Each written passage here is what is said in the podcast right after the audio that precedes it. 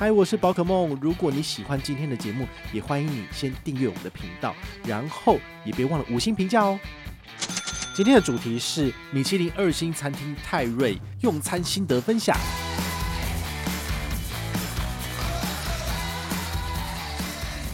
第三种的话呢，他把它跟一些小米一起煮，我在里面有一些羊肉当中，那所以这样子的吃法，其实让我的朋友都觉得说，哎，还不错，我觉得蛮蛮有新意，蛮有创意。嗨，我是宝可梦，欢迎回到宝可梦卡好。我们已经好久没有跟大家聊聊就是用餐心得这一块哈。记得我之前在用大白的时候啊，基本上每一个礼拜哈都可能会有一集节目。但是呢，其实说真的，美国运动千帐白金卡我已经使用一年了，哈，从去年三月到现在，哈，已经完整的满一年了。好，那其实那些餐厅吃久，大概就那些而已，所以可能真的会腻了，尤其是像我这样子。几乎每周都去吃的人，好，那你可能一年这些餐厅你可能要重复个两次到三次，好，所以很吃卡友的这个这个信赖度。这次我要跟大家分享的二星餐厅，米其林二星餐厅泰瑞呢，其实蛮特别的，因为它不是在美国运通的合作特约商店里面，也就是说你拿美国运通卡去刷，你可以刷，但是你没有任何回馈。那这次会去吃的原因，其实是因为我们上个月吧，有跟大家介绍过一个活动哦，就是。美国运通千帐白金卡有一个白金美钻的活动，那这个白金美钻活动就是它大概罗列了国内跟国外总共一千多间餐厅，你只要在这些餐厅里面去用餐，刷卡的签账金额呢可以有五千块的折抵金额，国内五千，海外五千，所以我才特别挑了这间餐厅去吃。好，所以这是有一个比较特别的渊源嘛。啊，说真的，如果没有这个折扣，一餐一个人要三千到六千。午餐是三千多，晚餐是六千多，两个人去吃的话就是八千多到接近一万二、一万三。好，那一般人其实比较不会这样去吃啦。就说真的，泰瑞他在大直美丽华旁边，那他在旁边那一间呢，就是 Roll。你们知道江振诚很有名的米其林餐厅嘛？那他一个人一餐多少钱？中午大概也是两千多左右。好，所以其实你要吃一个高档的餐厅。如果是情侣哈，或者朋友两个人的话呢，你没有五千块到八千块，你基本上是吃不下去。那它到底有没有这样的价值呢？我们今天就来跟大家聊一聊哈。那我们先来聊一下它里面的装潢好了。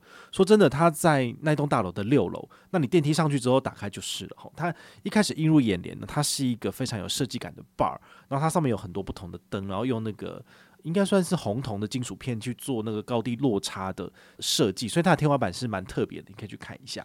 那除此之外呢，你它的用餐环境其实，呃，就是从 bar 到它里面的透明的开放式厨房中间，就是摆了一些餐桌。说真的啦，就是感觉起来，你一餐花了三四千块钱，或者晚餐是六七千块钱，结果你你的这个环境感觉上是有一点点拥挤，我觉得蛮可惜的。但我会回想到说，我之前去看那个《艾米丽在巴黎》她的那两季的故事里面，她在第三季呢，好就跟她的那个。暧昧对象呢，就跑去吃了一间米其林餐厅哦，在那个乡间。那他们的桌子其实也是杰比林次，就是非常非常的拥挤。那东西好吃，不过呢，他们的环境可能也没有那么好。那毕竟这是一个法式餐厅，也许它就有点承袭这样的意味。我是觉得，如果它是一个更宽敞的空间，那你用餐起来，其实你会觉得更舒适。好，对。那事实上说真的。也不知道真的非常的拥挤啦，只是考量到它的价位之后，我会觉得说，其实应该要给我们更多的一些空间，好，比较不会就是，呃，你都看到别人或者是别人吃饭的声音会影响到你这样子。好，那你入座之后呢，他接下来呢就是呃给你酒单，好，看你们要喝酒，如果你们要喝酒的话呢，哦，他就给你气泡水。那这次的气泡水蛮特别，它是带了三款来跟你做介绍。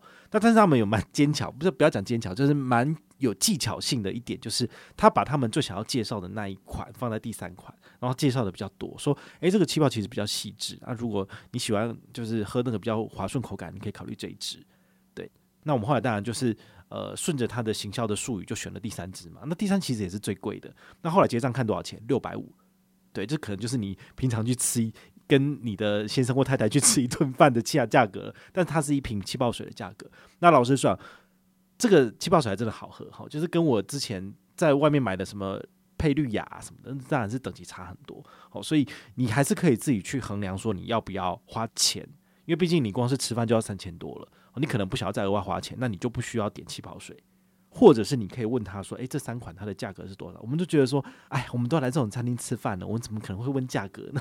所以你就被当肥羊仔了。好，说真的是这样子。好，但如果你想要做一点不一样的体验，你就顺着他的行销术语下去选择，其实是 OK 的。好，那再来中午的套餐呢？荤食是固定的，那素食的部分呢？我有在定位的时候跟他注明我是吃素的，所以他们有非常细心的打电话来跟我确认我可以吃的素食的种类是什么？是蛋奶素冲上可以吃五星吗？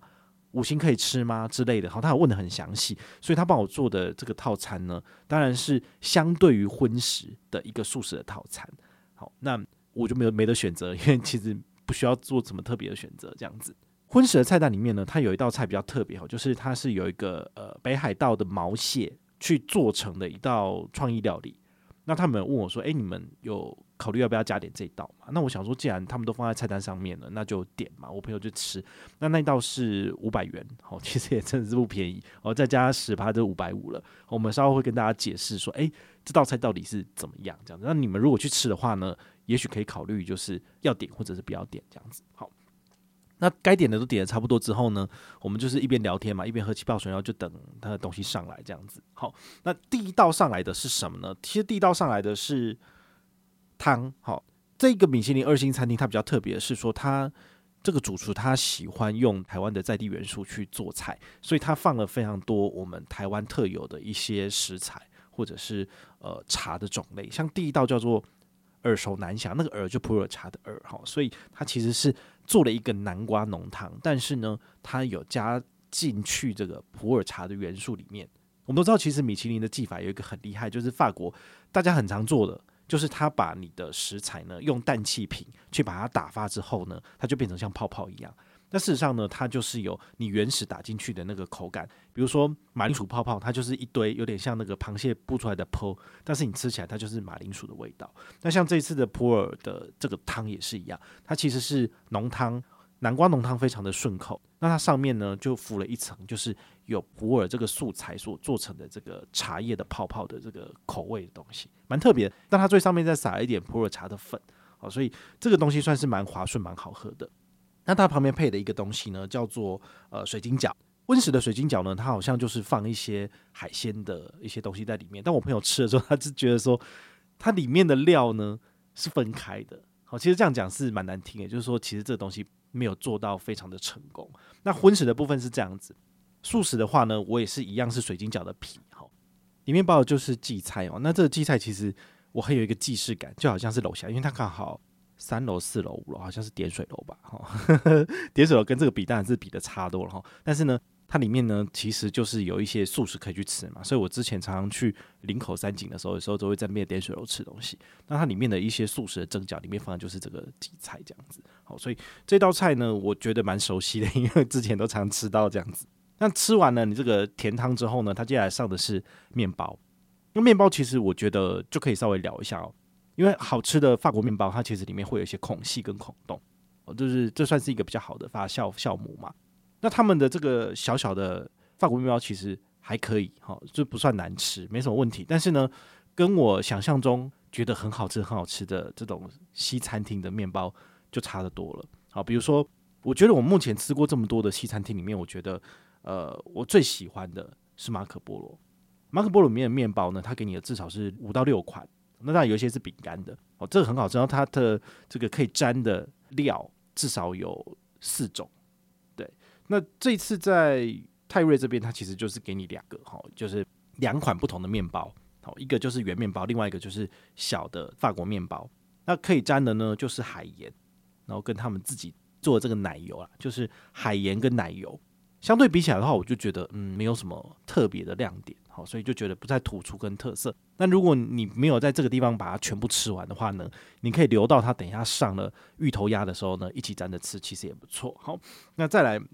这道菜叫做银屋藏娇哦，它的取的名字都很特别，因为它用的是我们的成语，然后来做一些转换。好，这个蛮妙的。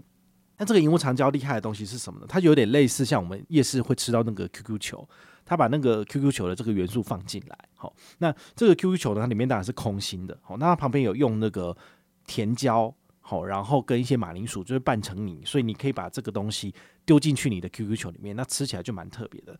这个甜椒跟马铃薯拌成的泥里面有一个很特别的元素，叫做皮蛋。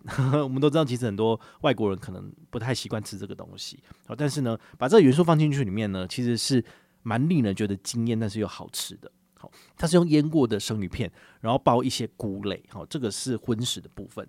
那素食的部分呢，其实我用的就是蒟蒻来做替代。好，所以它其实都会做一些相对应的改变。好，那素食呢也是一样好吃哈，所以我觉得这个还蛮不错的，这就是一个非常米其林手法的一道菜。好，那下一道呢叫做浅红墨画，这就是要额外自己加价五百元买的。那这个浅红墨画就是他用北海道的毛蟹，他帮你把这个蟹肉通通都去除下来，好，就是那个壳就不见了。然后呢，他把这个蟹肉就是重新烹调之后呢，他外面用一个类似像昆布或者是黑色的。一个物质有点像是果冻一样，把它包起来。好，那它最后再淋上这个番茄冷汤，所以它为什么叫做浅红墨画？因为那个红就是用番茄的汤底来去做的。那这东西吃起来呢，我朋友觉得非常可惜，因为他没有去吃到这个毛蟹本来的味道，等于是说他已经把它完全拆解掉了。那重新组合起来的东西呢，他也觉得好像没有到他真的很喜欢的那个螃蟹的感觉。好，所以他觉得非常的可惜，就是这五百块丢到水里面了打水漂。好，他当然讲得很委婉，就是呃不是很喜欢这道菜的料理的方式。但事实上，真实的讲，诚实的讲，就是这道菜真的很难吃，完全没有五百块的价。好，那他们大概在四月份的时候会换一道新的菜色，所以这道可能就再也吃不到了。哈，就等于是直接就没了这样子。下一道。迷魂香芋泥鸭，哈，这个是什么呢？这其实是他们很经典的一道菜。我后来用 IG 里面呢，用 Terrier 或者是泰瑞的这个关键字 Hashtag 去看，其实很多人分享的菜啊，好都有这一道，那代表说这道菜他们可能在每一季的菜单里面都会出现。哦，它厉害的地方是什么呢？就是他把芋头这个元素加进去。那这个芋头哪里来的？是台中大甲的芋头。然后呢，它加上一点番薯，好让它稍微有一点点层次，一样用氮气把它打发之后呢，它就是变成有点类似像泡泡一样。好，它旁边有放一个半熟的鹌鹑蛋。好，我看之前别人分享好像是只有一颗，但我们这边是两颗，我也不知道为什么是特别加码嘛。好，两颗半熟的鹌鹑蛋，那上面可能再淋上一点点的酱油。好，那你这样子吃的话呢，你把它搅拌均匀去吃，会非常的好吃。那它旁边还有一些配料可以让你加上去，比如说。他有给你鸭赏，好，这个也是蛮蛮蛮有道地特色的东西。然后还有再就是藕桂条，好，然后还有再一点点的那个葱，这样加下去之后呢，我朋友的吃法是说，这东西真的是 top 顶级的，真的是好吃，好，所以这个是蛮特别的一个东西。对，所以如果你没有去吃的话呢，可以细细的品尝。这是荤食的部分，那素食的部分，因为我不能够吃。肉嘛，那个鸭赏就没有，那他改用这个马铃薯切丁，好，同样大小的丁块呢，就是来取代这个鸭赏，然后放进去里面之后呢，一样是非常的有滋味。这道菜呢，如果你不是单纯的吃它的话呢，你可以用面包沾着吃，我觉得也是很棒的。好，那再来就是呃接近，因为开胃菜都上的差不多了嘛，好，接下来可能就是要上一些比较大的菜了。荤食的部分呢，叫做成鱼螺燕，这是什么呢？盛的话呢，就是把这个鱼肉放到盘子里面叫盛嘛，好，盛装起来。那个螺的话呢，就是萝卜，好，所以这道菜呢就是鱼肉跟萝卜的组合。那我朋友呢，对于这块鱼肉呢，真的是非常的惊艳，好，这是马头鱼。那它的做法很特别，是说，通常我们吃鱼肉，我们不是要去煎这个鱼吗？那有时候你可能煎的手法或者火候没有控制好，你的鱼皮可能有点焦掉，但里面的肉是生的。但它没有这个情形，它的鱼肉呢，非常的水嫩饱满，很好吃。那它外面的表皮呢，居然非常的酥脆，所以我们真的很难去想象说它到底要怎么做？难道是说是用浅浅的水，然后把这个整个鱼肉煮熟，然后顺便上面就是用火烤的去把它烤熟嘛？因为不太可能有。两个不同的质地在一个餐食上面，怎么可能会有水嫩水嫩，然后它上面又是非常的酥脆？这到底要怎么做？那如果你整块鱼肉都拿去里面炸的话，那它下面的鱼肉不可能会这样子啊，好，一定也会是被那个油脂给就是就是弄得比较干嘛。所以这一块倒是真的是蛮厉害的。那它旁边搭配的萝卜呢，其实就有一点逊色。我朋友是说，它这个萝卜啊，煮得太不透明了。好，这个不透明是什么意思？通常如果你有在煮饭，你就知道，就是说，如果它焖太久了，就煮糊了。好，所以它就没有那种一个透明感。好，所以你们回去可以自己去煮一下萝卜。就是好吃的萝卜其实不应该煮得太透，那就那就那就失去它的那个味道了好。所以这个倒是蛮可惜的部分。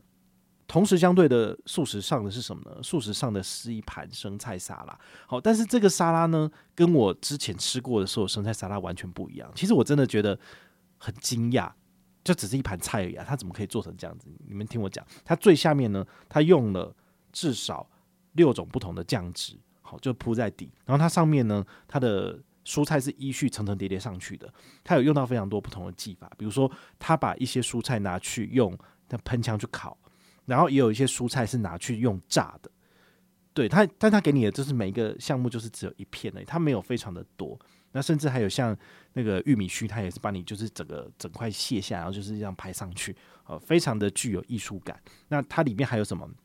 还有马铃薯切条，然后还有芋头切条，还有番薯切条之类的，呃非常多不同的元素在里面，然后有各种不同的手法在里面，所以它真的的确。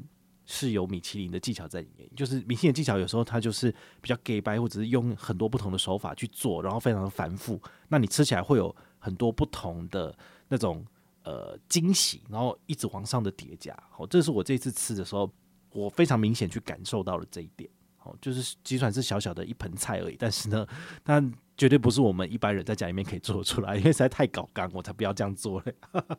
好，那再来就是主菜了哈。主菜荤食的部分呢是山羊开泰，这山羊开泰呢，它的主题就是羊肉。那我朋友吃的话呢，他是说他这个羊肉呢，真的是有一股腥味，就是如果你一口咬下去，你会有很明显的感受到，好像有一只羊朝你面前这样冲过来。好，就是有一个明显的这个羊味，那不是说不好哦，但有些人可能不喜欢这个腥味啊，所以你可能就会觉得有点抗拒。但如果你是喜欢吃羊的，这的确是很不错的。好，然后呢，它的肉质烹调得非常的好。再来就是它旁边还有一些薄荷酱，之前跟大家分享过，其实羊肉为什么要搭配薄荷酱，是因为薄荷酱可以把那个腥味稍微给遮盖过去。好，所以你这样搭配着吃的话呢，你就不会那么的腻。哦，其实是这个样子的。那它这个三羊开泰，就是说它有三种不同羊肉的吃法，比如说它的羊肉它帮你煎好的，这是一款。那另外一款呢，它有帮你做成叫做糯米丸子，好，有一颗在那边，那我的照片没有拍到，好，那没有关系，这是它的第二种吃法，好，就是呃换了一种呃调味的方式。那第三种的话呢，它把它跟一些小米一起煮。好，在里面有一些羊肉这样子哦，那所以这样子的吃法其实让我的朋友就觉得说，哎，还不错哈，有蛮蛮有新意，蛮有创新的。对，那素食的部分呢，其实就有点难了，因为不能用肉嘛，好，所以他的做法就是说，他用大的香菇，然后里面呢就是把它倒过来，然后它上面用的是蔬菜煎饼。那蔬菜煎饼里面呢，它可能就有非常多不同的元素，除了绿色的蔬菜之外呢，可能还是有一点淀粉类的东西，然后做起来呢。呃，就好像是一个小山一样，好，那你把它切开来之后呢，你吃其实是蛮有饱足感的。那它最上面还有一些什么，就是像是把莲藕，就是切得很薄，然后拿去酥炸，它就会有一些孔隙，然后还有就是有点像莲花这样子，好，那还有用这个松露片，我我其实从来没有吃过真正的松露片，我们吃的可能都是一些松露酱，那那些东西可能都已经是经过调和，然后可能都是便宜便宜货这样子。但对于我来讲的话，第一次去吃到真正的松露片，可能就在这个地方，好，所以呢，这个东西可能没有很贵，但是呢，其实一般人也平常买不太到，你不太可能在传统市场或者超级市场可以去买到所谓的松露片，因为它保存不易，那可能很快就会坏掉了，所以你当然是有这种专业的厨房，他们来料理可能比较没有问题，这样子。这些菜呢，它其实至少两种以上不同的酱料，好像我的话，我拍的照片里面，它原本就是有这个。有点类似像酱油这样颜色的酱料，那菜上到你的桌上之后呢，他们会再帮你淋上一个绿色的酱，好，就青酱。有时候他都会用这种手法来在你的桌边做服务。为什么？因为他有收十八手续费啊，所以他有一些东西还是会在你的桌边做服务。我觉得这个也是蛮微妙的，不然。你就是直接在厨房里面，然后他就帮你把这东西弄好就好了，干嘛要带出来，然后才能在你的面前做表演呢？哦，这也是他的一个服务的一部分嘛。毕竟米其林二星就是这样子来的。那正餐都上完之后呢，接下来就是甜点的部分。甜点部分我，我我必须讲哦，就是他们特别请到了亚洲前五十大的甜点师傅在里面帮他做。哦，你去看那个泰瑞的历史，你就会知道他是二零一八年开业没多久之后呢，就拿到了米其林一星。之后，二零一九就是米其林二星，到现在也连续三四年了。它为什么可以从一星变到二星？除了它的服务要维持一定的水准之外呢，它的甜点也必须要非常的出色，才有可能被评为米其林二星。好，那这一次呢，它的这些甜点呢，完全没有让人失望，好，真的是蛮惊人的。因为我在这些五星饭店里面，标准五星饭店里面是吃不到这样的东西的，对，这是蛮特别的。好，比如说一个叫做柔青哈密，好，这个东西是什么呢？它其实就是一个类似像，嗯。我们在那个金华吃这个铁板烧的时候，它有时候中间会给你上一个冰沙，就会让你清清你的嘴巴的那个味道，然后你接下来才会去吃其他的东西嘛。哦，那他们把它升华成一个呃一个甜点，它它里面有三个不同的东西，就是有三个不同的层次。哦，第一个呢，就是它最上面是哈密瓜打成的泡泡，然后上面再撒一点点的柠檬皮，好，这是它的第一层。那中间那一层呢，它是用苏打做成的冰沙，好，那也是蛮好吃的，好，有点酸酸甜甜的。那最底层是什么呢？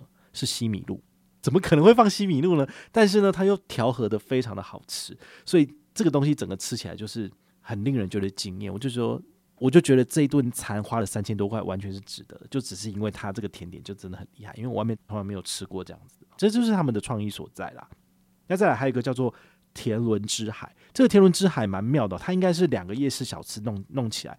一个是车轮饼，然后另外一个是有海苔在上面的，不知道什么饼干，可能是脆饼吧。好，所以他们的灵感都是取材自台湾我们身边的元素，然后去把它重新的拆解跟包装。我觉得这个很妙。好，那它这个车轮饼呢，啊，它是用类似像一个小塔的方式呈现，最下面的话其实就是我们常吃的车轮饼，但是它里面呢是。